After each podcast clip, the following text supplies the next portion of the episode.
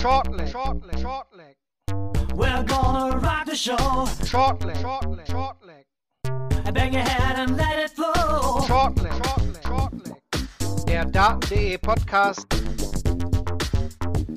mit Thomas Shorty Seiler. Shortleg, shortleg, shortleg. Die Fans sind zurück und auch wir von Shortleg melden uns mit einer neuen Folge wieder. Marvin Fanboom ist mein Name und ich begrüße alle an den Empfangsgeräten da draußen zur neuesten Ausgabe von Shortleg, dem Daten.de Podcast. Zusätzlich begrüße ich neben mir natürlich, wie ihr es kennt, Kevin Barth. Hi Kevin. Hallo Marvin. Und erneut mit dabei, ich glaube jetzt schon zum vierten Mal, wenn ich mich nicht verrechnet habe, ist der Florian Hempel. Hi Flo. Hallihallo. Ja, Flo. Rekordhalter jetzt. ja, ich auf jeden Fall. Also als externer Gast definitiv. Wir begleiten Flo jetzt ja auch schon länger, muss man sagen, äh, schon vor der Tourkarte. Also wir können nicht äh, uns nachsagen lassen, dass wir irgendwie äh, ein Erfolgspodcast ist, der jetzt nur äh, an die Erfolge der Spieler äh, dran hängt. Äh, wir waren ja schon vorher bei dir immer im Kontakt. Nee, schön, dass es geklappt hat, Flo. Ähm, der Short ist heute leider nicht mit dabei. Musste leider kurzfristig absagen, soll aber schöne Grüße bestellen. Aber ich denke, dass wir auch zu dritt heute gut durch die Sendung kommen werden. Worum geht es heute? Ihr könnt es euch wahrscheinlich schon denken. Premier League ist heute das große Thema. Die ist ja gerade zu Ende gegangen. Und wir reden natürlich auch nochmal über Florian Hempel, was seit dem letzten Mal, wo er hier zu Gast war, so alles passiert ist. Deswegen kann es aber auch sein, dass wir heute ein bisschen kürzer sind. Aber ich denke, das wäre auch mal ganz angenehm, dass wir heute nicht 90 Minuten quatschen, vielleicht nur eine Stunde. Mal gucken, was sich so alles jetzt in dieser Folge ergibt. Ja, dann gehen wir rein, Kevin. Direkt in die Premier League. Johnny Clayton ist am Ende der, der Sieger. Äh, wie hast du den Playoff-Abend erlebt und äh, ja, was sind deine Gedanken, wenn du das durchliest? Johnny Clayton gewinnt die Premier League. Hättest du da jemals mit gerechnet? Ähm, Im letzten Jahr wahrscheinlich noch nicht. Das war immer auch ein Spieler, der natürlich Potenzial hat, das immer wieder aufgezeigt hat, aber bis zum World Cup-Titel hatte ich da nicht dran gedacht und auch danach noch nicht, als er das Masters gewonnen hat und wirklich, ich glaube, er ist ja auch der Spieler, der in diesem Jahr die meisten Titel geholt hat. Da habe ich gedacht, okay, äh, wenn das jetzt alles so weiter bleibt, die aktuelle Atmosphäre mit dem künstlichen Publikum und so weiter, dann äh, sehe ich das durchaus. Aber für mich war er halt noch einen Beweis schuldig, in Anführungsstrichen, dass das eben auch vor Publikum funktioniert. Ähm, und das hat er jetzt eben gezeigt. Also es ist für mich aber trotzdem überraschend, natürlich, wenn man sich anguckt, äh, dass ähm, äh, wer da sonst noch dabei war. Ne? Okay, äh, da ragte vor allem Van Gerven raus. Auf der anderen Seite war es eine sehr ausgeglichene Premier League. Also grundsätzlich, wenn man mir das vor der Premier League gesagt hätte, Johnny Clayton gewinnt, äh, hätte ich nicht unbedingt unterschrieben. Äh, der Abend hat aber natürlich eine gewisse Eigendynamik entwickelt. Er setzt sich in einem engen Halbfinale durch. Darauf kommen wir bestimmt noch zu sprechen. Und im Finale läuft einfach sehr viel für ihn. Ähm, obwohl das in den Tagen davor ja nicht immer so aussah. Aber sobald es ab dem letzten Abend erstmal darum ging, spielt Clayton überhaupt Playoffs oder nicht, fand ich das schon sehr, sehr stark, was der da äh, angerichtet hat. Jetzt ist Clayton der amtierende World Cup-Sieger, Masters-Sieger und jetzt auch Premier League-Sieger, Flo. Er ist trotzdem die Nummer 17 der Welt, weil das natürlich jetzt alles Titel waren, die nicht für die, für die Rangliste zählen. Ist er die, die beste 17 aller Zeiten? Wahrscheinlich schon. Ne? Also ich glaube, ich kenne keine Nummer 17 der Welt, die äh, so viele große äh, Titel ähm, irgendwie in der Vita hat, aber ich denke auch, die äh, Nummer 17 der Welt wird er nicht mehr lange bleiben. Also er hat ja auch dieses Jahr schon auf der Pro Tour gezeigt, wie gut er unterwegs ist und ich denke, er wird sich jetzt auch äh, über kurz über lang in die Top 16 und Top 10 spielen. Zum ersten Mal war es auch die, die vier, die Nummer 4 der, der Gruppenphase, die dann auch den Titel am Ende der Premier League äh, geholt hat. Clayton auch noch sehr interessant, der wäre aktuell fürs World Matchplay und für den World Grand Prix halt auch nur über die Pro Tour halt auch qualifiziert, weil er eben noch nicht in den Top 16 steht. Kevin, das ist ja alles ein bisschen, bisschen ab absurd. Ne? Ich meine, es hat die PDC aber trotzdem auch in die, in die Karten gespielt, weil Clayton kam ja echt erst durch diesen Masters-Sieg auch rein. Äh, und es ist irgendwie eine ganz, ganz äh, lange, lange Geschichte, die sich hier durchzieht. Ja, das stimmt natürlich. Das äh, hatte ich jetzt gerade gar nicht mehr so richtig auf dem Schirm. Ja, es ist der letzte Platz gewesen, der da ausgespielt wurde und wir haben alle gesagt, ja Mensch, was, was soll denn das mit dem Masters? Wir hatten doch letztes Jahr so viele Sieger und Finalisten, die es verdient gehabt hätten. Chapeau, dass er diese Chance äh, genutzt hat und das Ranglistensystem ist natürlich eins mit den zwei Jahren, ähm, was dann vielleicht erst später tatsächlich zeigt, wie gut er ist. Aber es, ist, es erinnert mich so ein bisschen an Van Barneveld, wie er da 2012 den Grand Slam gewinnt, 2014 die Premier League und den World Cup. Ähm, und erst danach wurde der Grand Slam ja dann zum Ranking-Event. Also äh, ich glaube nicht, dass die Premier League irgendwann zu einem Ranking-Event wird. Ähm, aber ja, was, was soll man machen? Also er muss dranbleiben. Er, er es ist natürlich jetzt immer auch die Frage, ne? der hat jetzt innerhalb von sechs, sieben Monaten drei große Titel gewonnen. Ähm, ob da irgendwann mal die Kurve ein bisschen runtergeht. Aber ich glaube, der perfekte Ausgleich ist natürlich, dass er immer noch einen, fixen, festen Job hat, äh, den er auch aktuell nicht irgendwie Anstalten macht, ihn zu kündigen. Das scheint ihn, glaube ich, relativ gut zu erden und Deswegen glaube ich, dass das vielleicht nicht der letzte große Titel war, den er dieses Jahr geholt hat. Also das kann ja auch Selbstvertrauen geben. Ne? Die Schiene zwischen, ich habe jetzt total viel Selbstvertrauen und ich muss das erstmal alles sacken lassen und deswegen geht meine Leistung runter, die ist ja relativ klein in meinen Augen. Ja, du sprichst es an. Er hat ja dann auch im Interview nach dem Sieg direkt gesagt, ja, Montag geht es trotzdem wieder an die Arbeit und er zieht das knallhart durch. Ich meine, das sind jetzt 250.000 Pfund die nimmt man natürlich immer sehr, sehr gerne mit. Das ist ein sehr, sehr großer Zahltag. So viel wird er wahrscheinlich in seinem normalen Job jetzt im Jahr nicht verdienen, Flo. Ähm, wie wäre das für dich? Ich meine, du machst äh, da ja aktuell als, als Vollzeitjob. Ähm, kannst du denn trotzdem auch die positiven Punkte abgewinnen, die Clayton halt durch seinen äh, Job, den er nebenbei auch noch ausführt, äh, ja, eben hat? Ja, es ist natürlich, also ich mache ja, also ich mache zwar äh, Dart als Vollzeitjob, aber habe ja auch trotzdem äh, mehrere Standbeine innerhalb des Darts, links und rechts. Und es ist halt auch ganz wichtig, noch andere Sachen zu machen, um einfach halt auch äh, für mich persönlich frisch äh, im Kopf zu bleiben, um einfach auch andere Dinge ähm, ja, äh, zu erleben, sich damit zu beschäftigen, dass es nicht nur dich und das Practice Board gibt. Und ähm, ja, also es ist, wie schon gesagt, es ist halt auch ein Punkt, der dich erdet, der dich nicht abheben lässt, der, äh, der sagt, hey, pass auf, äh, du bist noch hier in diesem ganz normalen Leben, in diesem Alltag drin, ähm, spielst äh, am Wochenende und äh, nach Feierabend ein paar Darts und nimmst damit auch noch richtig, richtig Kohle mit. Ähm, und ähm, es funktioniert ja auch bei ihm. Also er hat jetzt trotz Arbeit diese drei Titel geholt und steht in der Pro Tour of Welt, glaube ich, auf Platz 1 oder 2. Ähm, wüsste ich jetzt nicht ganz genau wo. Ähm, also es funktioniert ja auch mit Job. Also warum ähm, das aufgeben? Es ist halt auch irgendwo sicheres Einkommen und ähm, ja, es bringt ihn ja irgendwie trotzdem nach vorne. Wir haben es ja auch bei Glenn Downs erlebt. Gut, das war halt BDO, da war die Konkurrenz vielleicht nicht so stark, aber er hat ja auch bis zu seinem Wechsel zur PDC auch noch äh, immer dann gearbeitet. Da war auch dreimaliger Weltmeister. Ja, es ist, äh, wird interessant zu sehen sein, ob Clayton halt diese Erfolgswelle noch sehr, sehr lange reiten kann. Ich denke, Kevin safe, dass er nächstes Jahr wieder Premier League spielt. Ich denke, darüber müssen wir, ja. nicht, wir nicht reden. Der Titelverteidiger wird ja immer mit dabei sein, selbst wenn er nicht die, die 20 der Welt ist. Das ist eben so. Und wir müssen natürlich auch über die qualitativ starken Playoffs an sich reden. Letztes Jahr haben wir hier gesprochen und gesagt, hm, also die Playoffs, die haben uns so ein bisschen enttäuscht. Da waren Matches zwischen Glenn Dowan und Gary Anderson, da, puh, da, das war echt harte Kost. Und wenn man sich jetzt diese Matches äh, anschaut, Clayton zweimal über 100, wir haben ein super enges erstes Halbfinale. Das zweite war auch ähm, ja, bis zum Ende eigentlich noch offen. Da können wir schon festhalten, die Playoffs in diesem Jahr, natürlich auch vor den Fans, die hatten äh, deutlich was zu bieten, als äh, auch im Vergleich zum letzten Jahr.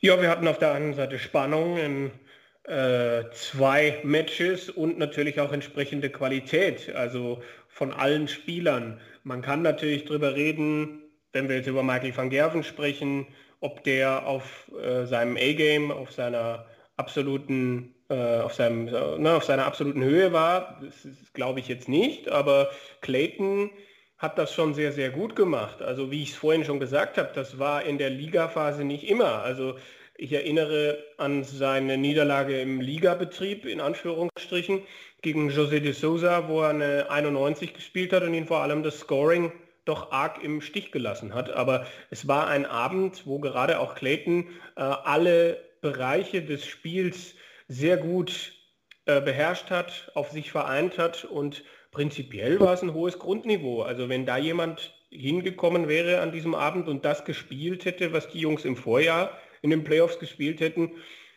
wären das deutliche Niederlagen geworden, glaube ich. Wobei man natürlich beim Data auch immer sehen kann, wie zieht einen das vielleicht runter, wenn der Gegner auch nicht so gut spielt. Aber ich glaube schon, äh, dass, wir, dass wir interessante Playoffs gesehen haben, dass sich diese Playoffs leistungstechnisch nicht verstecken müssen. Es war keiner dabei, wie wir das in den vergangenen Jahren vielleicht mal gesehen haben, der irgendwie 105 plus gespielt hätte, an den 110 gekratzt hätte. Aber ich brauche das auch nicht. Also nicht, wenn, wenn äh, diese ganz eigenen Geschichten erzählt werden. Wir am Ende zwei Debütanten im Finale haben ähm, und, und einer davon logischerweise dann auch den Titel gewinnt und halt seine großartige Geschichte weiterschreibt. Ja, du sprichst es an, Kevin. Zwei Debütanten im Finale, wie im letzten Jahr. Nathan Espinel und Glenn Durant. Also das ist auch nochmal ein ganz klares Anzeichen auch, dass die, die Breite an starken Spielern einfach immer, immer mehr zunimmt. Äh, auch an dich da die, die Frage, Flo. Ich meine, wir wussten, Van Gerven, Clayton, De Sousa, Espinel sind die Teilnehmer bei den Playoffs. Klar hätte man jetzt sagen können, Van Gerven vom Namen her der Favorit. Ich persönlich hätte jetzt vor den Playoffs gesagt, so wie er gespielt hat die Tage zuvor, De Sousa.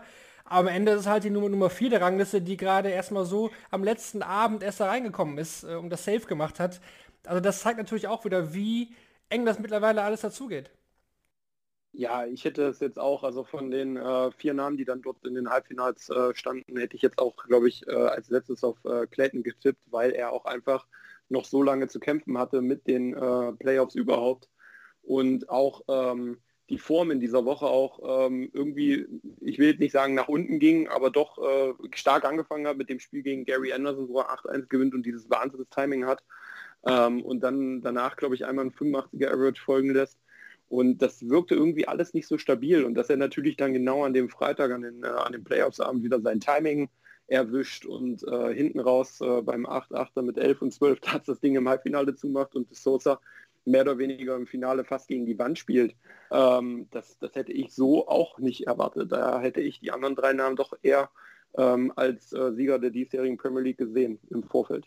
Timing ist natürlich ein Riesenstichwort, wenn wir aufs Finale an sich schauen. Also äh, das waren erstens sehr, sehr gute Checkouts und das waren aber nicht die ganz hohen. Wir hatten eine 121, aber ich habe mir aufgeschrieben, da war zweimal eine 62 dabei, da war einmal eine 80 dabei und da war eine 98 dabei. Also Finishes zwischen 60 und 100, die ganz, ganz wichtig waren ähm, und dem Gegner immer wieder auch den Zahn gezogen haben. Das eine Mal, De Souza ähm, vergibt, glaube ich, vier, fünf Gelegenheiten, um auf 6 zu 5 zu verkürzen. Clayton spielt eigentlich kein gutes Leg und macht dann die 98 mit dem letzten äh, auf der Doppel 12 dann letztlich zu. Und das war halt, ja, da haben, ich habe auch James Wade-Vergleiche gelesen in den letzten Tagen, die ich dann gar nicht mal so unpassend fand. Ähm, und De Sousa war so ein bisschen wie äh, die, die, weiß ich nicht, die, die Bohrmaschine mit Wackelkontakt. Also dann spielt er mal 10 Darts, dann spielt er mal 11, dann spielt er mal 12 und im nächsten Leg ist das alles wieder weg. Und dass diese Inkonstanz gepaart mit eben ein paar verpassten Doppeln hat ihm äh, es gekostet, da irgendwie dran zu bleiben. Ne? Clayton ist ja relativ schnell dann auch weggezogen äh, und spätestens nach den verpassten Darts zum äh, 6-5 aus der Sicht von äh, De Souza ist ja der Vorsprung äh, immer größer geworden und das war einfach ein Spiel, was sehr bald in seine Richtung gegangen ist, wo De Souza immer wieder Akzente gesetzt hat, wo man dachte, jetzt kommt er, jetzt, jetzt geht's los, aber er konnte halt daran nicht anknüpfen. Also das sind so die Dinge, die mir äh, zu diesem Finale einfallen und mit dem Timing hat Clayton da sehr, sehr viel richtig gemacht. Ne? Das, Flo hat es ja gerade auch schon angesprochen, Halbfinale gegen Van Gerven, wo man bei 8-8 eigentlich erwartet, dass Van Gerven jetzt 11 und 12 spielt, spielt halt einfach Johnny Clayton 11-12. Ich fand Clayton auch total griffig an diesem Abend. Also wenn ich jetzt äh, überlege, gegen Peter Wright ein paar Tage zuvor, wo er diese Führung vergibt, dachte ich, hm, also da, da kommt jetzt auch der Druck auch von den Fans im Hintergrund. Aber Playoffs waren dann wieder total selbstbewusst. Äh, er war einfach äh, präsent auf der Stage. Also Respekt an äh, The Ferret, äh, bei dem läuft es einfach zurzeit und bin gespannt auch, wie sich seine Fankultur da entwickelt. Noch ist es ja ein Spieler, der, ja, ich sag mal, nicht so eine große Fanbase hat. Es ist kein, keiner, der, der, der die, die Karten wahrscheinlich verkauft, aber das kann ja alles noch kommen.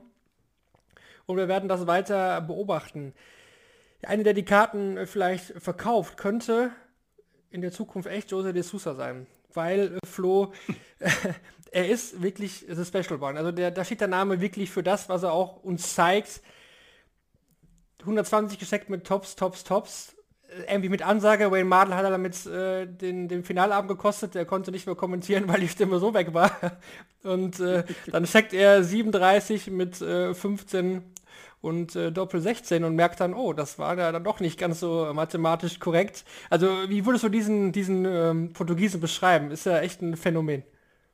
Ja, das ist äh, wirklich äh, ja das Special One und diese 120 über dreimal Tops, äh, die versucht er ja wirklich äh, eigentlich konsequent immer zu spielen. Also ich hatte ja bei der Super Series zweimal das Vergnügen gegen ihn und äh, da hatte er auch einmal 120 Rest und hat es dann auch mit dreimal Tops probiert. Zu meinem Glück hat er den ersten Übertops gejagt und dementsprechend war die Chance hin. Ähm, aber der äh, der Junge, der, der macht sich halt auch aus diesen Rechnen oder diesen Rechenwegen und diesen ähm, ja, Boogie-Nummern, gerade im 160er-Bereich und so weiter, macht er sich auch irgendwie nichts, ähm, kann das aber auch so unfassbar gut kompensieren durch sein Powerscoring. Also ähm, ich weiß jetzt nicht, wie viele 180er es waren, es waren glaube ich 17 mehr als der Rekord von Gary Anderson. Ähm, das, also dieses Scoring, was der äh, Kerl an den Tag legt, das kann er, äh, damit kann er solche Sachen halt auch einfach kompensieren. Und ganz ehrlich, wenn dein Gegner 37 Rest hat, und wirft 15 Doppel 16, dann bringt dich das dahinter auch erstmal ein bisschen zum Schmunzeln und raus. Und äh, da verliert man auch als Gegner ein bisschen den Fokus. Also das äh, ja, ist auch gar nicht so einfach zu äh, verkraften, wenn man dahinter steht. Da gab es halt aber auch Lecks, wo dann de Sousa erstmal irgendwie völligen Mist spielt, aber es ist ihm wurscht. Es, also zumindest scheint es so. Es kommt dann, kann ihm mal eine 180 kommen. Das ist äh, etwas auch, was mir dann aufgefallen ist. Ja, er verkauft es einfach auch gut. Ne? Also ihr habt das Gefühl, dass auf, auf der Bühne äh, ihm passiert das halt und dann guckt ihr kurz, oh ja, hm, habe ich mich wieder verrechnet. Macht's aber einfach weiter. So, äh, wenn ich dran denke, William O'Connor bei der WM gegen Gavin Price, wo er sich da auch verrechnet hat, das war ja auch ein ganz dicker Klops. Das hat ihm das Match gekostet. Ja. Äh, danach ist er eingebrochen, der Typ. So, und, und, das, und das Sousa, der macht das ja, bei jedem Spiel hat er meistens ja ein so ein Ding drin. Also, aber das, es macht ihm einfach gar nichts aus. Ist die Frage, kann es überhaupt abstellen? Aber ich glaube, viel wichtiger ist, will er es überhaupt abstellen? Also, ja. ich, ich, weiß gar nicht, Flo, äh, wie, du da, wie, du das siehst. Also, ich habe manchmal das Gefühl, klar, er kommt vom EDAT, die Gründe, warum das passiert, die sind da, die, die kennen wir. Aber die Frage ist, vielleicht braucht er das doch irgendwo für, für sein Spiel. Ich, ich, ich kenne den jetzt auch noch nicht persönlich so gut, außer ein paar Interviews, aber ich habe das Gefühl, dass ihn das alles gar nicht so äh, juckt, wie, wie vielleicht alle anderen, die drüber reden. Ja, das ähm, interessiert ihn auch, glaube ich, wirklich wirklich wenig. Also natürlich ist er in dem Moment äh, nicht begeistert, dass er sich verrechnet hat. Das sieht man natürlich auch an seinem Gesichtsausdruck. Er ist erstmal verwundert, oh, überworfen, ach Kacke, dann rollt er mit den Augen, äh, stellt sich hinten an, schüttelt mit dem Kopf. Also man merkt schon, dass es ihm nicht ganz egal ist in dieser Situation. Aber er denkt sich halt, okay, es geht weiter, ähm, ist halt so. Ähm, ist auch das Beste, was man machen kann. Ich glaube, wenn er sich jetzt ähm, zu viele Gedanken darüber machen würde, dann würde er auch die Leichtigkeit in dem restlichen Spiel ähm, ich will jetzt nicht sagen verlieren, aber da droht zumindest die Gefahr, es zu verlieren, dass dann das Scoring verloren geht und so weiter, weil der Kopf einfach woanders ist. Und er lässt halt einfach laufen und denkt sich, ja gut, dann ist es halt so, dann ist das Leck weg oder beziehungsweise ich kriege halt vielleicht nochmal meine Chance oder ähm, ja, dann mache ich es beim nächsten Mal halt besser. Und genau diese Leichtigkeit, äh, ja, die äh, drückt er halt mit allem äh, aus, was er da oben auf der Bühne macht. Für mich was, also ist es auch einfach eine, eine Geschichte, die, die zeigt, welche Qualität er hat. Ähm, der, er gewinnt den Grand Slam und viele sagen dann, ja, den habe ich für die WM auch auf dem Zettel. Ich glaube, da war dann auch unser Kollege Lutz Böckener jemand, der gesagt hat, Sousa ist jemand, äh, äh, in, auf, auf den ich irgendwie gehe. Ähm, und dann war halt die WM äh, nicht gut. Und dann konnten natürlich viele leicht sagen, naja, äh, das, das mit dem Grand Slam, das war halt mal und ohne Zuschauer und Mal sehen, ob das jetzt so bleibt. Und, aber er hat danach, finde ich, den nächsten Schritt gemacht. Also das, äh, da waren ja kaum äh, Leistungen jetzt in der Premier League dabei, die wirklich äh, irgendwie schlecht waren. Also da waren ganz viele Sachen dabei, die wirklich gut waren. Er, er, am Anfang hat er ja fast für das, was er da gespielt hat, zu wenig Punkte geholt. Gerade in den ersten fünf, sechs Abenden. Und das ist schon sehr, sehr bemerkenswert. Also ein, ein Spieler in, in diesem Alter, natürlich, es zeigt dann auch, ähm, dass du in, ja, in fast jedem Alter dann noch in diesem Spiel äh, von, aus dem Nichts kommen kannst und auf so ein Niveau dann auch kommen kannst. Aber für mich hat de Sousa auch nochmal den nächsten Schritt gemacht. Und ich würde mich schon auch trauen, ihn bei kommenden Turnieren dann auch äh, in, in den Favoritenkreis irgendwie auch zu zählen. Ich habe da auch wirklich noch im Kopf dieses Spiel Michael Barnard gegen äh, De Sousa bei der WM. Das ist ja echt noch nicht lange her. Das ging ja auch in die Verlängerung, meine ich. Und das war echt nicht gut anzusehen. Also das war von beiden wirklich äh, nicht gut, was, was WM-Verhältnisse angeht. Und das ist jetzt so ein Spieler, der die 180er nacheinander ins Board fegt. Puh, also da zeigt äh, auch mal wieder der Dartsport, was da wirklich auch in, in kurzen ja, Zeitabständen alles möglich ist. Und äh, das ist eigentlich echt faszinierend. Machen wir weiter mit ähm, einem weiteren Playoff-Teilnehmer, Nathan Espinel, nämlich äh, Flo.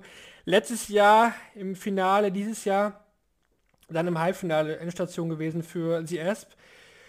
Ja, ich weiß, weiß gar nicht, wie er das jetzt dann zusammenfassen wird. Also vor, der, vor den Playoffs oder der Premier League generell hätte ich gesagt, Halbfinale Espinel, mega Erfolg für ihn. Aber ich glaube, für ihn selber war vielleicht dann doch so ein bisschen noch mehr drin gefühlt. Wie siehst du das? Also für mich war ähm, der Esp vorher ähm, so ein, ein, kleiner Favorit. Also ich hatte ja auch äh, im Vorfeld ein bisschen getippt ähm, mit äh, Elmar, wer gewinnt die äh, Premier League. Und ich hatte mich schnell für Espinel äh, festgelegt, weil er einfach auch eine unfassbare Formkurve gezeigt hat in den letzten Wochen und Monaten auf der Tour und äh, auch äh, bei den größeren Turnieren.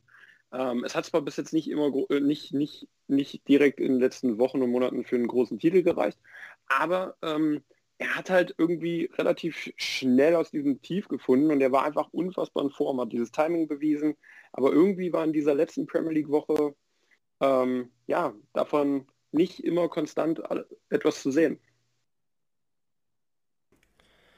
Konstanz ist, glaube ich, auch das Stichwort bei Michael van Gerven, Kevin. Also, wir reden das ja auch wirklich seit Monaten, vielleicht ist das auch schon fast ein Jahr drüber, dass wir irgendwie nicht wissen, wie wir ihn jetzt einordnen sollen. Ne? Ich finde, er ist so schwer zu greifen aktuell. Er hat Spiele dabei, da ist er wirklich äh, mega gut unterwegs. Da sagt man, okay, das ist der alte Michael van Gerven gegen De Sousa zum Beispiel war er auch sehr, sehr lautstark auf der Bühne. Also weiß auch nicht, warum es immer gegen De Sousa war, aber auffällig war das zweimal, zweimal gegen De Sousa, wo er wirklich auch da auf der Bühne wirklich ultra Präsenz zeigen wollte, was ihm auch gelungen ist.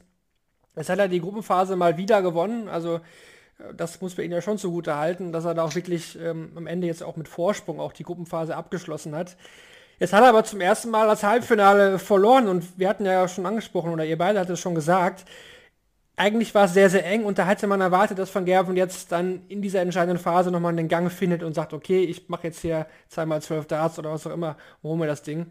Es ist eben nicht passiert und Van Gerven war eigentlich ja in diesen beiden Lecks dann auch machtlos, irgendwie gegen Clayton im Halbfinale. Hast du irgendwelche neuen Erkenntnisse während dieser Premier League-Saison jetzt über Van Gerven äh, finden können? Nein.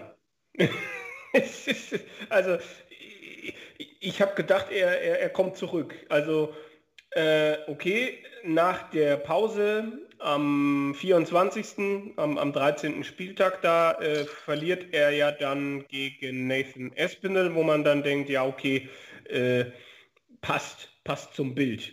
Aber an den Tagen danach macht er das gut. Also gerade sein Sieg gegen Gary Anderson, da waren Momente dabei, wo man dachte, ja, das ist Van Gerven und äh, wo er dann auch gegen Peter Wright den Sieg noch äh, geholt hat. Das waren zwei Spiele, wo ich schon fand, äh, dass man meinen konnte, der ist wieder auf dem richtigen Weg, der beißt sich da irgendwie durch und dann gewinnt er die ähm, League Phase, also die, die, ja, die, die ist nach der Rückrunde einfach Erster und dann habe ich schon ein bisschen gedacht, er könnte das jetzt machen aber dieses äh, Halbfinale gegen Aspinall lief eben einfach auch nie nach seinem Geschmack. Er äh, hat nicht die schnelle Führung bekommen.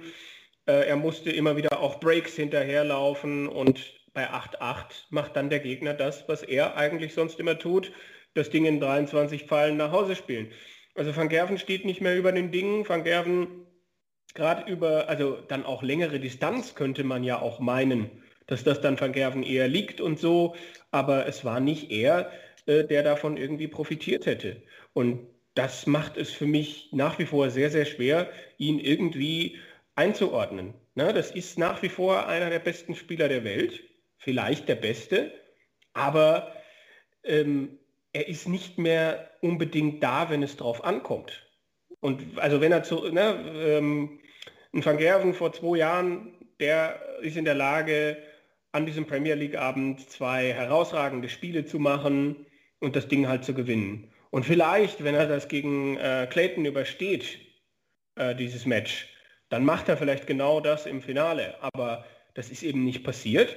Und ich glaube, dass einfach die Enttäuschungen bei ihm dann einfach auch natürlich immer mehr werden und alles dann auch in seinen Kopf reinkommt und er halt auch weiß, das war nicht das erste Mal.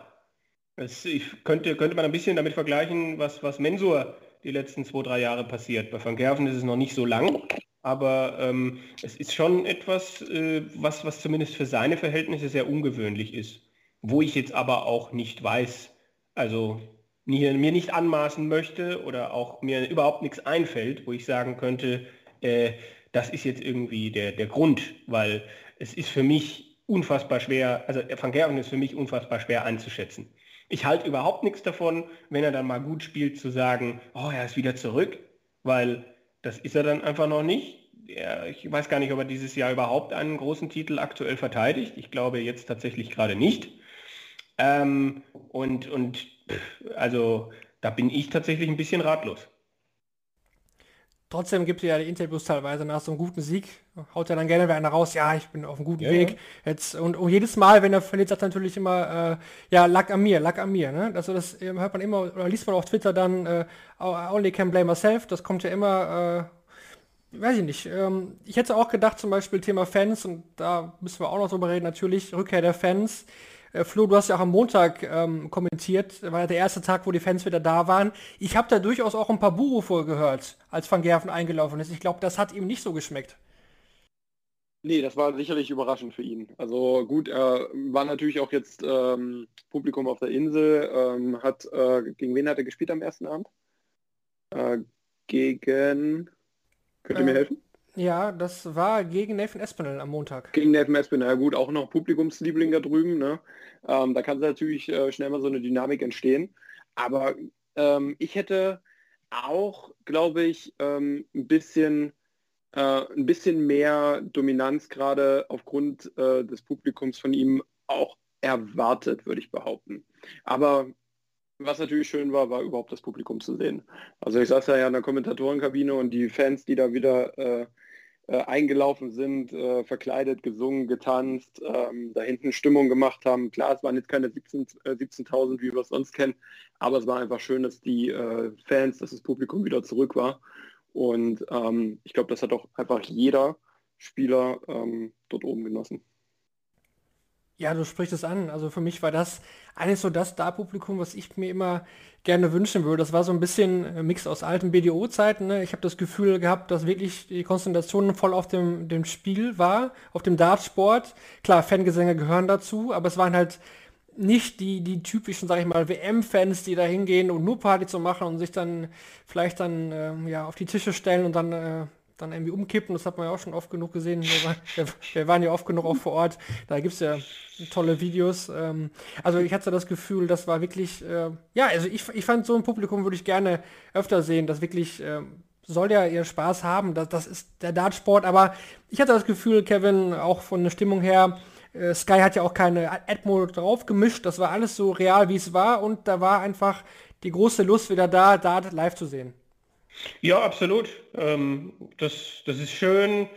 Ähm, ich finde, man erlebt das ja gerade aktuell in Deutschland in, in manchen Situationen auch anders. Also jetzt, äh, wir haben jetzt noch kein Dartturnier in Deutschland gehabt, aber ich war am vergangenen Wochenende, hatte ich ein, zwei Mal das Bedürfnis, mal an die frische Luft zu gehen. Und habe jedes Mal den Fehler gemacht, an Orte zu kommen, wo einfach äh, sehr, sehr viele Menschen waren, die dann auch nicht eingesehen haben, warum sie eine Maske tragen sollen etc. pp, äh, wo ich dann immer so dachte, wow, okay, was ist eigentlich gerade mit, mit unserer Gesellschaft los? Aber ähm, davon war jetzt beim, beim Dart in England nicht so viel zu spüren. Und das war für mich wie so eine, äh, wie so eine schöne Oase zwischendurch, wo man sich mal einklinken konnte.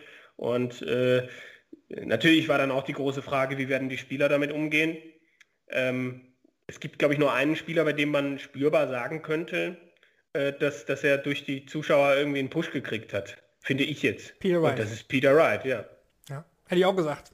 Hätte ich auch gesagt. Und das war auch der, wo ich gedacht hätte, bei dem passiert genau das. Also irgendwie ist das bei Wright eingetreten. Ich weiß nicht, wie ihr das seht, was ich auch erwartet hatte. Dass er besser spielt mit Fans.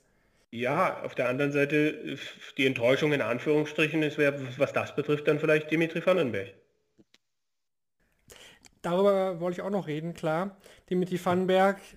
Aber kann man dem wirklich viel vorwerfen? Also er hat die Playoffs verpasst bei seinem Debüt knapp. Er hatte die Chance bis zum letzten Abend in eigener Hand, sich für die Playoffs zu qualifizieren, Flo. Das ist an sich natürlich eigentlich erstmal ein sehr starkes Debütjahr. Äh, abgesehen von anderen Spielern, aber auch für sich betrachtet, muss es ja eigentlich ein super super Jahr gewesen sein in der Premier League, wenn man die Chance hat, am letzten Spieltag noch in die Playoffs einzuziehen.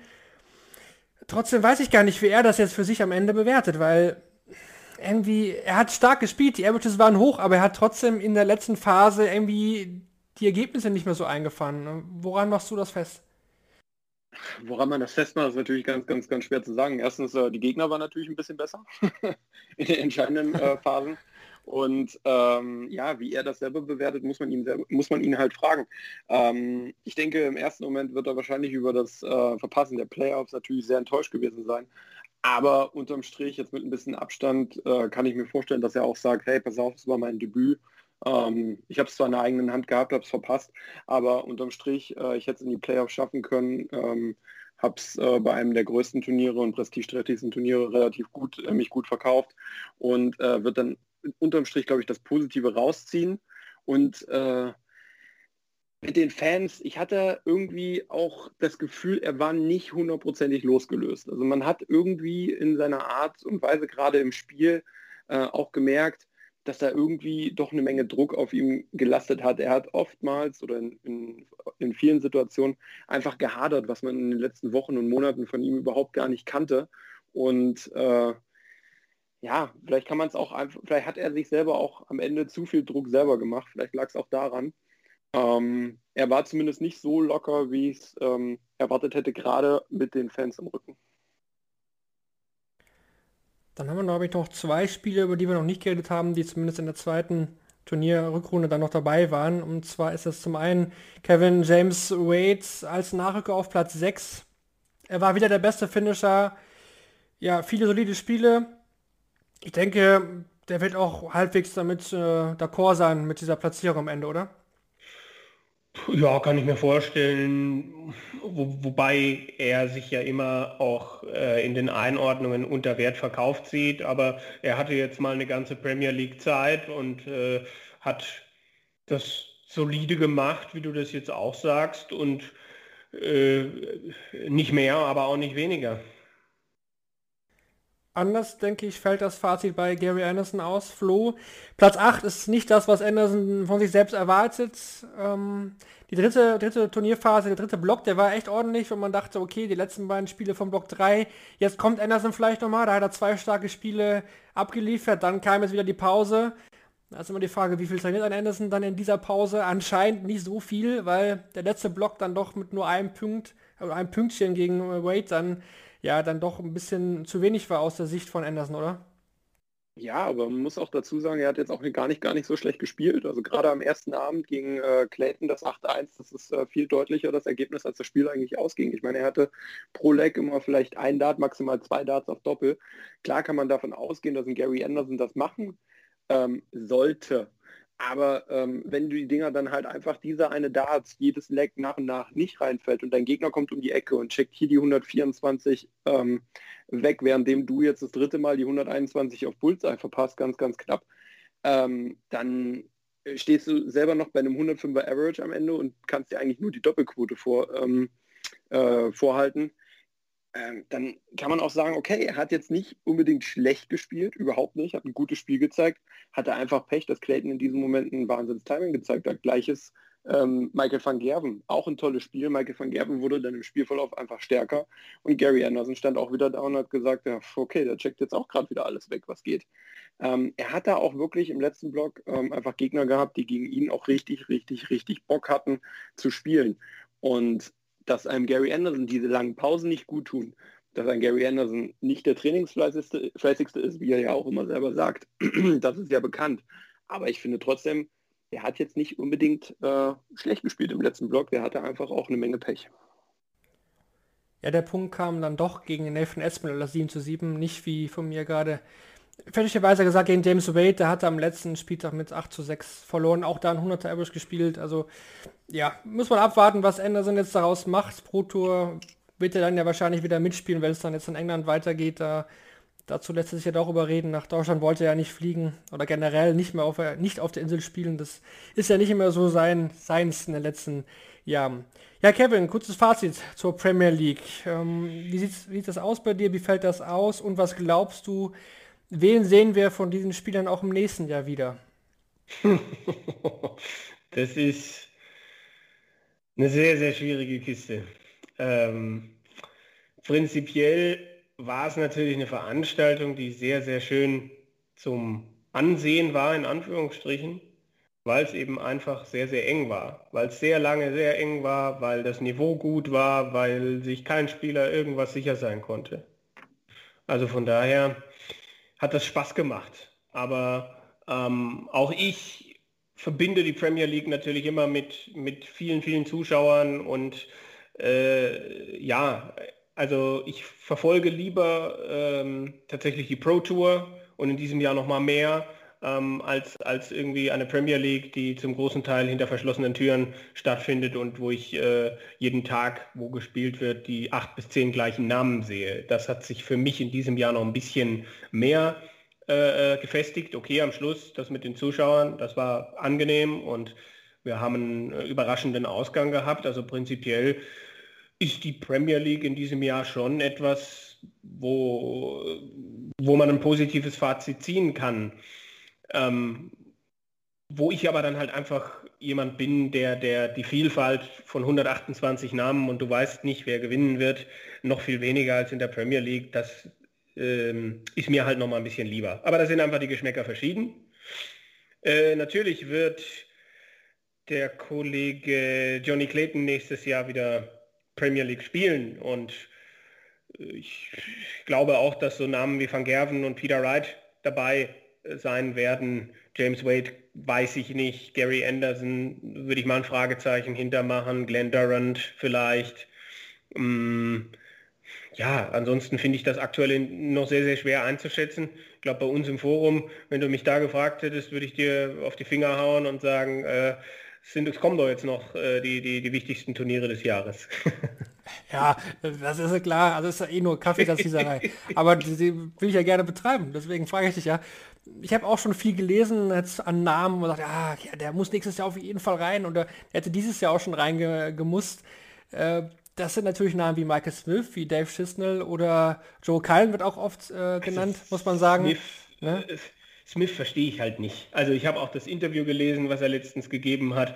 Äh, äh, wie soll ich sagen, man muss ja immer jetzt auch aufpassen mit irgendwie, es gibt ja Leute, die jetzt dann anfangen, die Presse zu boykottieren und so. Ich finde, er darf seine Meinung haben und das ist alles gut, aber man muss sich auch einfach mal angucken, wie die Premier League entstanden ist oder wie die, wie die Teilnehmer der Premier League entstehen. Und wenn ich sehe, dass Michael Smith im letzten Jahr sein, sein bestes Ergebnis irgendwie das, äh, äh, das Masters-Finale war und er dann jetzt als Argumentation für seine Premier League-Teilnahme bringt, naja, äh, und ich war auch mal im WM-Finale und war auch im World Matchplay-Finale, ähm, also das aber nicht im letzten Jahr, sondern im vorletzten Jahr, dann hat da irgendjemand etwas nicht verstanden. World Cup hat er auch noch genannt. ich, äh, ich ja, erinnere mich ja, an das Interview. Also, aber wie viel, wie viel wiegt das, ne, ist die Frage es wird nicht, ne, also äh, die PDC äh, trifft am Ende zum Glück ihre eigenen Entscheidungen. Ähm, du kannst es einem nicht recht machen mit der Premier League. Da wirst du immer, aber man muss sich auch immer begreiflich machen, was die Premier League ist. Es ist halt einfach eine Roadshow und äh, die jetzt natürlich einen sportlichen Wert hat, weil da gewisse Leute mit dabei sind. Aber man muss sich halt dann auch immer vor Augen führen, äh, dass da halt auch Wildcards vergeben werden. Und ja, also ich, äh, ich habe einen gewissen Abstand zur Premier League bekommen, einfach aus den Gründen, die ich eben genannt habe. Und es ist total angenehm, das mit so ein bisschen Ruhe zu verfolgen und zu sagen, oh, interessant, was da geboten wird, ohne sich da irgendwie äh, aus dem Fenster zu lehnen und zu sagen, wieso ist der Spieler nicht dabei, wieso ist der Spieler nicht dabei. Für mich ist die Premier League eben einfach, was es ist, eine, eine schöne Show, mit der die PDC einen Großteil ihrer, ihrer Eintrittsgelder, Einnahmen generiert und äh, als was anderes sehe ich sie nicht. Also das, das, ähm, das wird sich auch nicht ändern, weil wie gesagt, die Premier League wird nicht äh, zur Weltrangliste dazugehören und das auch zu Recht. Es wird ja auch die Proto dadurch finanziert, ne? Eigentlich durch, durch die ja. Ticket-Einnahmen, die ja immens sind natürlich äh, über die ganzen Wochen hinweg, wenn es wieder ausverkaufte Hallen gibt. Ich muss auch sagen, ich habe mich auch an der Premier League durch die letzten Jahre, die wir ja auch äh, mit Daten.de dann intensiv auch begleiten. Ich meine, jede Woche dann die gleichen Spiele zu sehen. Ich bin auch nicht mehr der größte Fan der Premier League. Früher, wo ich noch äh, frischer dabei war, habe ich mich immer auf den Donnerstagabend gefreut. Das war für mich aber auch zu der Zeit so ein, so ein Anker. Also ich wusste, Donnerstagabend ist, ist Premier League. Das war dieses Jahr halt nicht möglich, letztes Jahr auch äh, bedingt. Nur vielleicht kommt das äh, wieder. Aber klar, es ist eine, eine Roadshow, wie du sagst, äh, immerhin noch mit mehr Relevanz als die World Series. Äh, mhm. Ne? Aber sportlich glaube ich trotzdem, dass äh, viele Fans, auch gerade neue Fans, die Premier League sehr gerne schauen. Und auch, dass die Nominierung für die Spieler einen recht hohen Stellenwert hat. Ich glaube, das unterschätzen wir vielleicht dann auch. Ja, ja, also natürlich. Äh, Premier League, der Name ist ja auch entsprechend groß gewählt und ich glaube, jeder Spieler ist da gerne dabei. Ähm, sehe ich, sehe ich absolut und ist ja auch etwas, wo du, wo du mindestens, was hat man dieses Jahr mindestens gehabt, wenn man letzter geworden ist, 25.000 Pfund oder so. Äh, und du kannst eine Viertelmillion gewinnen und dann Sponsoren und so weiter und so fort. Also natürlich, da hängt auch äh, finanziell und beruflich wahrscheinlich einiges an der Premier League dran, natürlich. Ähm, es ist wahrscheinlich eine Mischung. Irgendwo muss man sich in der Mitte treffen. Äh, wenn du dann als Spieler am Ende enttäuscht bist, dass du nicht dabei bist, dann kann man das aus Spielersicht wahrscheinlich nachvollziehen. Ähm, aber es gibt immer Argumente für oder gegen jemanden. Und äh, ja, vielleicht würde ich das anders, also weiß ich nicht. Für mich ist halt einfach auch äh, dieses Dasein nicht mehr so richtig, dass ich sage, ich bin äh, Riesenfan von irgendwem, der da oben steht. Ich habe da irgendwie einen gewissen journalistischen Abstand einfach. Es gibt Spieler, bei denen das nicht so ist, aber die werden halt auch nie in der Premier League spielen. Damit denke ich, sind wir für die Premier League für dieses Jahr durch.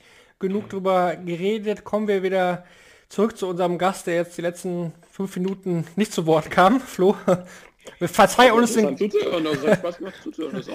Verzeih uns den kleinen äh, Premier League äh, Nerd-Dator. Ähm, ja, wir hatten schon angesprochen, du warst auch bei The Zone jetzt ähm, am Montag und Dienstag, hast da zwei Tage äh, kommentiert. Zeigt das auch für dich äh, so einen kleinen Reward, so du, du, stehst jetzt mehr in der Öffentlichkeit, die Anfrage kam von The Zone. Ähm, zeigt das auch für dich, ich bin auf dem richtigen Weg, ich, ähm, ich werde wahrgenommen auch? Ja, natürlich. Also das, ähm, die Tourcard dieses Jahr kam, äh, das war ja für viele überraschend, auch für mich.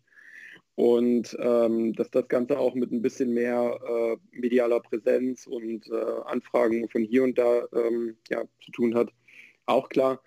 Aber dass äh, man natürlich so Aufträge wie zum Beispiel mit bei der Zone zu kommentieren zu bekommt, äh, ist äh, natürlich irgendwo schön und eine Bestätigung von dem, was man geleistet hat. Ähm, hätte ich jetzt aber auch so noch nicht gar nicht erwartet. Dann schauen wir mal. Ähm, du warst zuletzt hier zu Gast. Das war nach der Q-School. Frischer Two-Kartenbesitzer. Du warst total euphorisch. Wir hatten alle mega viel Bock auf die, auf die neue Saison als äh, dich als neuen Two-Card-Inhaber. Und wir hatten ja auch noch äh, andere Deutsche, die dazugekommen sind. Dann kam es ja leider, ähm, wie wir hier auch schon besprochen hatten, auch zu den Absagen von dir. Aus äh, nachvollziehbaren Gründen ja auch. Ähm, wie es dir aktuell im Moment? Also wie würdest du jetzt das erste, die ersten Monate als Tukat-Inhaber erstmal so für dich persönlich zusammenfassen? es ist eine ziemliche bescheidene Situation. Also natürlich, ich konnte, ähm, ich habe die Tourcard äh, jetzt gewonnen und äh, konnte bisher leider nur ein Turnier mitnehmen. Und ähm, es ist auch noch nicht ganz sicher, ob ich überhaupt das nächste Turnier mitnehmen kann, aufgrund der neuen Quarantäneregelung. Ähm, dass man zwei Wochen in Quarantäne muss, dann wieder das Turnier, wieder zwei Wochen Quarantäne. Das ist alles zurzeit nicht einfach und das macht auch alles, ehrlich gesagt, zurzeit einfach überhaupt gar keinen Spaß. Ähm, ich habe jetzt die Tourcard seit, äh, wir haben Juni jetzt ungefähr fast vier Monate, drei Monate, vier Monate und so wirklich ausnutzen konnte ich sie nicht bisher. Aber ich will natürlich. Ich will, ich will, ich will, ich will. Aber irgendwie ähm, will es noch nicht so ganz äh, klappen. Ähm, aber umso mehr freue ich mich natürlich drauf, dass man endlich irgendwann mal losstarten kann, wenn die Situation hier äh, mit dieser Pandemie, äh, mit diesen Regelungen, Quarantäne hier und ähm, Reisen da und diese besonderen Bestimmungen und das und dies und jenes, ähm, wenn das irgendwann mal äh, ja, nicht mehr so der Fall ist. Erzähl uns ein bisschen von deinen Erfahrungen der ersten Super League, auch wenn da natürlich am Ende äh, ja wahrscheinlich die Enttäuschung relativ groß war. Ja, äh, ich bin natürlich erstmal dankbar, dass ich überhaupt diese Wildcard bekommen habe, diese Chance an diesem äh, tollen Turnier teilnehmen zu dürfen. Ähm, es waren intensive sechs Tage für mich. Es waren sehr, sehr viele Darts, die dort geworfen wurden. Ähm, ich kann es gar nicht mehr zählen, wie viele Lecks es waren. Es äh, waren zu viele, glaube ich. Und äh, es hat unfassbar viel Spaß gemacht.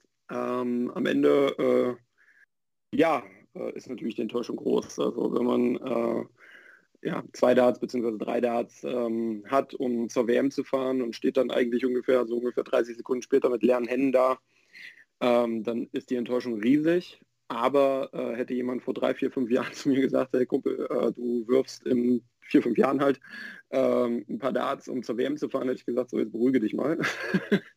also äh, von daher, ich bin mit der Entwicklung, mit allem drum und dran natürlich zufrieden. Das ist auch das Positive, was ich rausziehe. Ich habe äh, mich, glaube ich, ganz gut verkauft bei der Super League. Es hat Spaß gemacht, dort dabei zu sein. Ich habe ähm, mitunter gezeigt, was ich spielen kann.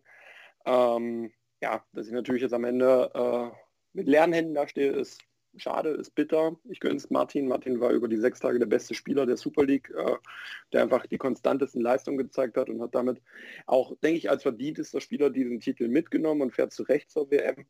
Ähm, ich persönlich habe ja noch zwei Chancen dieses Jahr, einmal über die Pro Tour Out of Merit, was natürlich nicht einfach wird, wenn man schon ein paar Turniere verpasst hat. Ähm, allerdings gibt es ja noch den PDPA Qualifier. Und äh, ja, deswegen schaue ich mit Zuversicht in dieses Jahr. Da könnte es ja auch passieren, dass die PDC das macht, was sie letztes Jahr auch gemacht hat. Tatsächlich trennen, was den Qualifier betrifft, in UK und European, wo sich dann am Ende, glaube ich, 13 europäische Festler, also Festlandeuropäer um zwei WM-Plätze in diesem einen Qualifier gestritten haben. War ein bisschen, ja, wie soll ich sagen, skurril, aber würde ich nicht ausschließen. Ja, es kommt, wie es kommt und ähm, das wird man zum Jahresende sehen. Und äh, ich bin gespannt und das, was äh, ich mitspielen darf und kann, äh, das werde ich auf jeden Fall mitnehmen. Und ähm, ja. Jetzt, jetzt äh, wenn ich so die, die letzten beiden Tage der Super League verfolgt habe, dann war mh, mm, bei dem äh, beim deutschen Kommentar äh, immer wieder die, oder, oder auch was man bei uns im Forum gelesen hat, bei dir das, das, das Stichwort Körpersprache war immer wieder da, dass es, dass es da Momente gegeben hat, wo die nicht so gut war und wo selbst ich gehört habe äh, im Hintergrund, dass du, dass du nicht zufrieden warst und äh, wo man sich natürlich als Außenstehender fragen könnte, mh, hm, hast du dich damit selber rausgebracht? Ist das etwas, was du dann auch irgendwie im Nachhinein wahrgenommen hast und wo du sagst, da arbeite ich dran oder ist das etwas, wo du sagst, äh, hier Körpersprache, äh, das habe ich halt und das bringt mich aber nicht raus oder sonstiges, das, um, um diesen ähm, Themenkomplex mal irgendwie äh, abzuarbeiten? Ja, habe ich auch gehört und habe ich auch mitbekommen. ähm, ja, muss ich ganz ehrlich sagen, ist ein, ist ein großer Faktor, an dem ich selber ähm, äh, mit dem ich sehr zu kämpfen habe, an dem ich auch arbeite, ähm, der mir alles andere als ähm, gut gelingt noch. Ähm, liegt aber auch daran, ich komme aus einem Sport, ähm, äh, der von sehr viel Adrenalin lebt, äh, im Positiven wie auch im Negativen, wo natürlich Enttäuschung sich auch sehr schnell ausdrücken kann, äh, wo man sich äh, einfach überhaupt keine Gedanken machen muss, ähm, wie man eigentlich in dem Moment wirkt. Ähm, das Ganze habe ich 15 Jahre jetzt gemacht und das Ganze irgendwie auch aus dir selber rauszukriegen, ist sehr schwierig. Ähm, ich arbeite dran, klar, aber äh, ich kann jetzt auch nicht sagen, dass ich deswegen irgendwie, äh, ja, irgendwie mich selber äh, irgendwie schlechter spiele. Wenn ich einfach unzufrieden bin, bin ich unzufrieden. Sicherlich muss ich es nicht so stark nach außen tragen. Ähm, ja, aber ich glaube, meine Enttäuschung irgendwie zu verbergen, daran bin ich einfach kein, kein äh, gar nicht so gut drin. Und ich weiß auch nicht, ob mir das irgendwann mal so hundertprozentig gelingen wird. Ähm, lag aber auch bei der Super League einfach daran, dass ich mich an diesen sechs Tagen, ähm, glaube ich, in keinem Spiel außer im Halbfinale so hundertprozentig mit meinem eigenen Spiel wohlgefühlt habe. Ich habe mich einfach in meinem eigenen Spiel nie hundertprozentig wohlgefühlt. Und wenn dieser Faktor nicht gegeben ist, also man, man redet ja auch immer von der Wohlfühlzone, vom Happy Place. Wenn ich den nicht habe, dann drückt sich das auch ganz, ganz schnell auf meine Stimmung aus. Und äh, ja, das kann ich ganz schlecht verbergen. Okay. Ähm, Aber danach habe ich noch kurz, äh, Kevin, wenn du mir das erlaubst, kurz einzugreifen. Ja, alles gut. Ich wo du so erwähnt hast, äh, muss ich gerade dran denken, Flo, als eh ehemaliger Handballtorwart, du kommst aus dem Handball, das ist ja mittlerweile bekannt, da habe ich gerade echt das Bild vor Augen, so gehaltener sieben Meter, ne? da baut man sich als Torwart ja auch immer echt äh, krass auch auf, auch zum Beispiel, oder generell war da auch immer viel, wenn ich jetzt die, die Nationalmannschaft anschaue zum Beispiel, ist da auch immer viel Austausch äh, mit der Bank gewesen, gerade als Torwart mit dem, mit dem zweiten Torwart, was ja beim Fußball jetzt viel, die sind ja viel weiter auseinander. Beim Handball ist es ja auch oft so, dass die auch mal getauscht werden innerhalb eines Spiels. Also das ist ja ein Faktor, der jetzt beim Floor zum Beispiel gar nicht für dich da ist. Zum Beispiel der Blickkontakt zu anderen äh, Personen. Ne? Also äh, ist das auch noch eine Sache, die jetzt, ähm, du, du spielst ja schon ein paar Jahre Dart, aber die da auch erst noch ein bisschen, sag ich mal, in Anführungsstrichen lernen muss, dass das nicht mehr so da ist? Ja, ganz klar. Also ich ähm, mache eigentlich im Grunde eine 180-Grad-Kehrtwende ähm, im, in Sachen ähm, ja, Außendarstellung und alles, was nicht direkt mit dem Sport zu tun hat, von äh, einem adrenalingeladenen Spiel, wo ich mich aufbaue, wo ich mich aufpushe, wo ich, wo ich, wo ich einfach mal rumschreien kann, weil ich gerade einen entscheidenden Ball gehalten habe und wo ich voll aus mir rausgehen kann, ähm, zu einem äh, Sport, wo äh, ein bisschen mehr Ruhe angebracht ist. Ähm, das ist nicht einfach, muss man ganz ehrlich sagen. Und ich war generell eher ein etwas extrovertierter Torhüter. Und ja, also ein ganz, ganz schwieriger Faktor, der aber, man kann es kaum glauben, aber auch deutlich besser geworden ist in den letzten Jahren schon und noch, noch viel besser werden kann vor allem, aber schon deutlich besser geworden ist, als es mal war. Du hast halt das Problem, wenn du irgendwann erfolgreich, also noch erfolgreicher wirst, dass dann vielleicht irgendwann die Bild um die Ecke kommt und ein paar Videos rausholt. Das, das war Florian Hempel früher. Und dann sieht man da diese sehr emotionalen Ausbrüche. Nein, alles gut.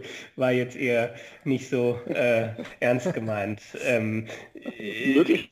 Ja, ne, also ich, ich, ich habe irgendwie, ich, ich habe... Ich will es bei der Bild nicht ausschließen.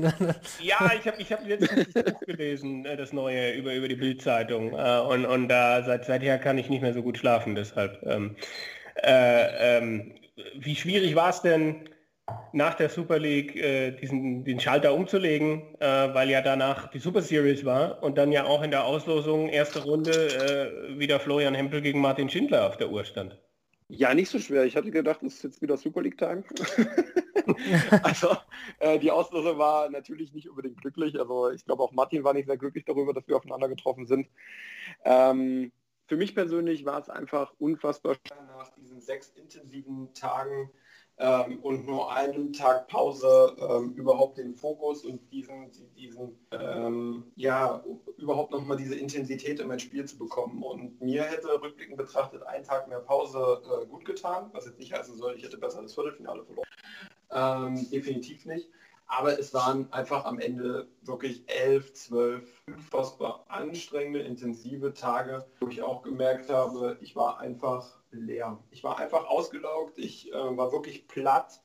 Ähm, das hat man gerade auch in dem Spiel gegen Martin gemerkt. Es ähm, kam da irgendwie keine Konstanz zustande. Zwischendurch klar hatte ich äh, auch mal, äh, ich glaube, ich nehme in einem Leck die 170 raus. Ich glaube, das war auch das einzige Leck, was ich geholt habe. Da hat es dann mal funktioniert, aber so wirklich Konstanz war in meinem Spiel nicht da. Martin hat natürlich Weltklasse gespielt in dem Moment. Und auch nochmal dahin. Ähm, ja, aber den Schalter umzulegen, am Ende war Dart Dart. Ne? Es war einfach nur wirklich äh, interessant zu sehen, dass dann äh, deine Gegner nicht mehr Dragutin Robert, Lukas Wenig äh, heißen, sondern äh, ja, beziehungsweise nicht die Gegner, sondern die Jungs im äh, Practice Room und im, äh, ja, im Raum äh, Michael van Gerven und Rob Costa rumlaufen. Also das war dann natürlich schon, da hat man es da schon mal gemerkt, dass es jetzt hier gerade nochmal ein anderes Turnier ist. Wie, wie würdest du denn dieses, äh, diese Super Series aus deiner Sicht einschätzen? Was, was waren das für Erfahrungen, auch wenn es nur vier Tage waren und wenn sie am Ende von einem Datenmarathon stattgefunden haben? Ja, am Ende stehe ich mit einem Sieg aus vier Tagen da, ähm, was sicherlich auch ein bisschen der Losung geschuldet war. So ein Rossi de Sousa hätte ich auch gerne erst in der zweiten oder dritten Runde gehabt. Äh, nichtsdestotrotz ist es die Pro Tour, also da gibt es auch keine einfachen Lose mehr. Ähm, es hat natürlich äh, Spaß gemacht, ähm, dort anwesend zu sein, dort äh, sich einfach auch befinden zu dürfen, äh, mitspielen zu dürfen und ähm, ja, am Ende nehme ich äh, ja, 500 Pfund mit. Das ist jetzt nicht eine Menge, ähm, ist aber zumindest schon mal ein erster Sieg. Und äh, darauf kann ich aufbauen und ja, ähm, natürlich auch eine Menge Erfahrung. Und jetzt gerade aktuell Training und irgendwie schauen, dass du irgendwie, dass, dass du drin bleibst, ohne aber zu wissen, ob das in zwei Wochen tatsächlich funktioniert mit der, was ist es dann, Super Series 4?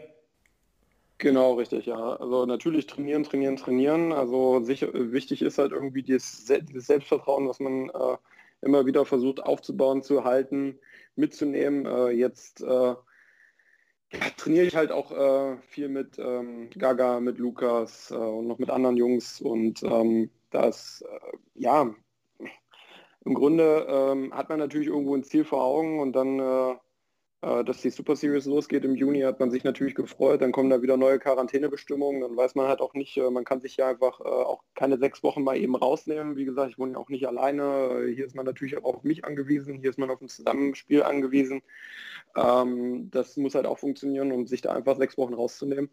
Ähm, ist halt nicht so einfach. Ähm, Gerade halt auch äh, wir reden halt auch nicht nur über eine Quarantäne, sondern halt auch, ähm, man reist nach England, wo äh, im Grunde alles frei ist, wo jetzt auch nicht unbedingt als ungeimpfter eine Menge Sicherheit in der Pandemie da ist, äh, bei einer Krankheit, die doch äh, schwerwiegende Folgen hat, wie man jetzt zum Beispiel auch bedauerlicherweise bei dem ähm, Kollegen, Freund von Schotti ähm, zum Beispiel gesehen hat. Ja, das ist, ist leider immer noch Thema. Das wird uns wahrscheinlich noch ein bisschen auch dann weiter begleiten. Zwangsweise, aber wir hoffen natürlich trotzdem, dass es dann bald ja, einfach wieder normaler werden kann. Die, die Zahlen gehen hier runter, es, es, Hoffnung ist da. In England gab es die Fans jetzt schon, beim World Matchplay soll es sie ja auch geben. Ähm, ich denke auch, dass man ja, da eigentlich relativ positiv sein kann, dass wir da auch Fans erleben. Trotzdem ist der Juni, was Start angeht, Kevin, abgesehen von diesen vier Super Series Tagen, Nackt? Oh je. Ja, tut weh, äh, weiß nicht, es ist ungewohnt. Ja, man, man, man hat nicht viel, es gibt diese vier Turniere, äh, man kann sich Ranglisten angucken, man kann sich Szenarien überlegen, aber irgendwann kommen da auch wir Nerds irgendwie an unser Ende. Es, es gibt ja, es gibt ja jetzt dann doch äh, bald noch hier die, die, die Online äh, World Championship, wenn mich nicht alles täuscht, oder ist die schon im Gange? Da muss mich mal irgendwie jemand, ich habe es letztens doch gelesen, dass sie da irgendwie äh, die wieder ihre, ihre Covid äh, World Championship online äh, planen mit, mit über 1000 Spielern. Ich glaube, glaub, Flo ist auch dabei, ne? Genau, richtig, am 7.6. glaube ich, oder 6.6. soll die losgehen, geht einen ja. Monat lang. Ähm, ja, aber ich glaube, 1000 Spieler sind es nicht. Also das letzte, den letzten Post, den ich vor ein paar Tagen gesehen habe, waren es, glaube ich, 600 plus Spieler. Ähm, würde mich wundern, wenn die auf einmal ganz, ganz doch auf einmal 1000 plus haben. Würde mich natürlich mhm. freuen. Aber ähm, das ist auf jeden Fall geplant, ja. Und es sind auch wieder richtig, richtig viele ähm, Top-Jungs dabei ganz, ganz viele Tourcard-Holder sind am Start. Chris Doby allen voran. Ich glaube, so der, der Name, der mit diesem Turnier, glaube ich, in Verbindung gebracht wird, ist Chris Doby. Ja. Und ähm, auch viele, viele deutsche Spieler sind dabei. Ich glaube, von Divenbode auch. Ich wollte sagen, Titelverteidiger Dirk von Divenbode müsste das doch sein, ja. ja. Und du darfst leider nicht im genau, Stream spielen, ne? Das ist doof. Richtig, genau. Ja, also alle Tourcard-Holder dürfen nicht im Stream spielen, genau. Deswegen wurde ja auch damals das letztes Jahr, glaube ich, das Finale, ich weiß gar nicht, wer hatte gespielt, Dirk van Dijvenbode, äh, was weiß ich. Ähm, ja, durfte ja auch nicht gestreamt werden. Genau, also es kann auch jeder mitspielen. Ich weiß gar nicht, ob, die, ob der Anmeldezeitraum noch möglich ist. Also wenn ihr das hört und ihr habt mal Lust, äh, irgendeinen PDC-Spieler zu spielen, das ist eine freie Auslosung. Also wenn ihr Bock habt, einfach anmelden. Ähm, ihr müsst halt äh, dann online äh, spielen. Das muss ja auch irgendwie mit Kamera belegt werden, ne? das ist klar. Aber ähm, theoretisch ist da alles möglich. Also wenn ihr Glück habt, spielt ihr vielleicht gegen Florian Hempel. Wer weiß das schon. Ja? Ja, genau. Ich glaube, ein paar WDF-Turniere sind auch noch. Die werden die ersten dann auch stattfinden, ein paar die ersten WDF-Turniere, aber viel mehr ist dann auch nicht, Kevin. Und das heißt auch für uns, ähm, wir können gar nicht so viel äh, machen, aber wir werden trotzdem über die Super Series dann hier dann reden und ähm, ja, wahrscheinlich dann einfach äh, dazu mal eines unserer vielen interessanten Extra-Themen äh, annehmen. Ja, man kann, ich denke, vielleicht gibt es noch die eine oder andere Interviewmöglichkeit. Es gibt vielleicht nochmal den einen oder anderen Kommentar, den man schreiben kann. Wir haben ja auch noch eine Reihe, äh, die wir letztes Jahr angefangen haben, die sich äh, da nennt, äh, was macht eigentlich, wo man äh, sich mit ehemaligen Größen des Sports beschäftigt. Da kann ich mir durchaus vorstellen, dass man im Juni dann nochmal das eine oder andere zu lesen bekommt. Äh, es, ist, es ist komisch schon irgendwie, weil der Juni ja schon oftmals auch ein Monat ist, äh, wo dann einige Turniere stattfinden. Früher war, die, war der Juni der Monat der UK Open. In den letzten Jahren war das oft der World Cup, der da stattgefunden hat, oder eben auch die European Tour. Irgendwelche Menschen, die nach Gibraltar geflogen sind, um dort ein Turnier zu spielen in einer leeren Halle. Ähm, selbst das würde ich jetzt nehmen. Oh ja, echt, wirklich. Ich glaube, European Tour Gibraltar würde ich auch sofort unter, unterschreiben. Also der, ja. der World Cup of Pool, nee, was war es, der also World Pool Masters, glaube ich, war gerade in Gibraltar. Also Pool haben sie da schon wieder gespielt. Ja, die müssen das ja auch wieder üben, äh, wenn da ein Flugzeug landet, dass sie da dann erstmal äh, die Straße frei machen, weil es gibt ja keinen Flughafen dort in Gibraltar. Man landet ja auf der, auf der Schnellstraße.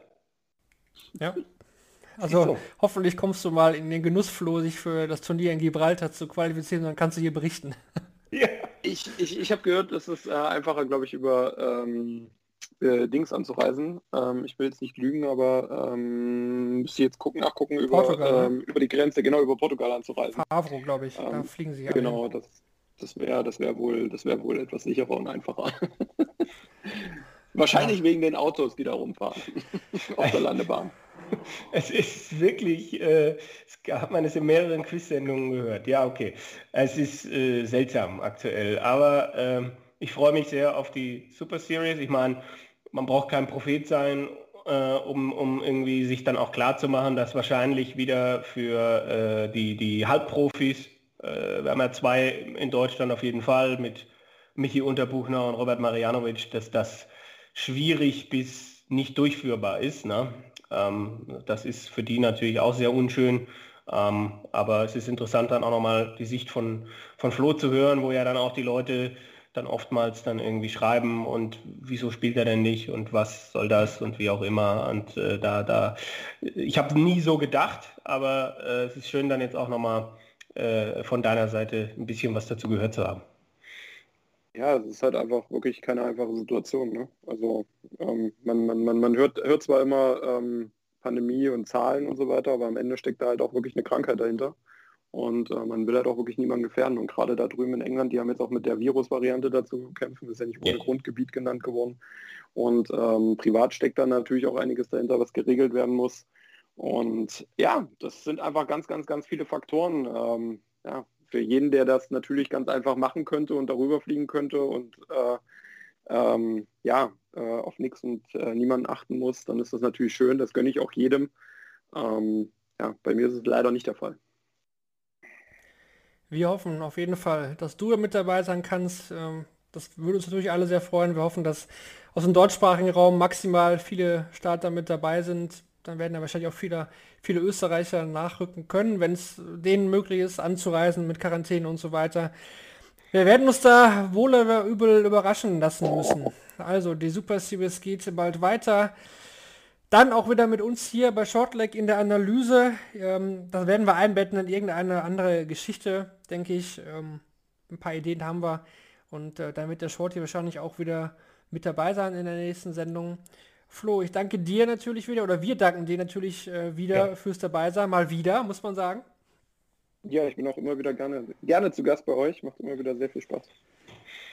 Das können wir nur zurückgeben. Wir werden dich weiter im Auge behalten. Das können wir dir versprechen. Ja, und ich denke, damit haben wir doch äh, eine runde Sendung jetzt hier zu Ende gebracht. Eine Stunde fünf. Weniger als sonst, aber trotzdem noch äh, genug. Definitiv Gesprächsstoff hatten wir.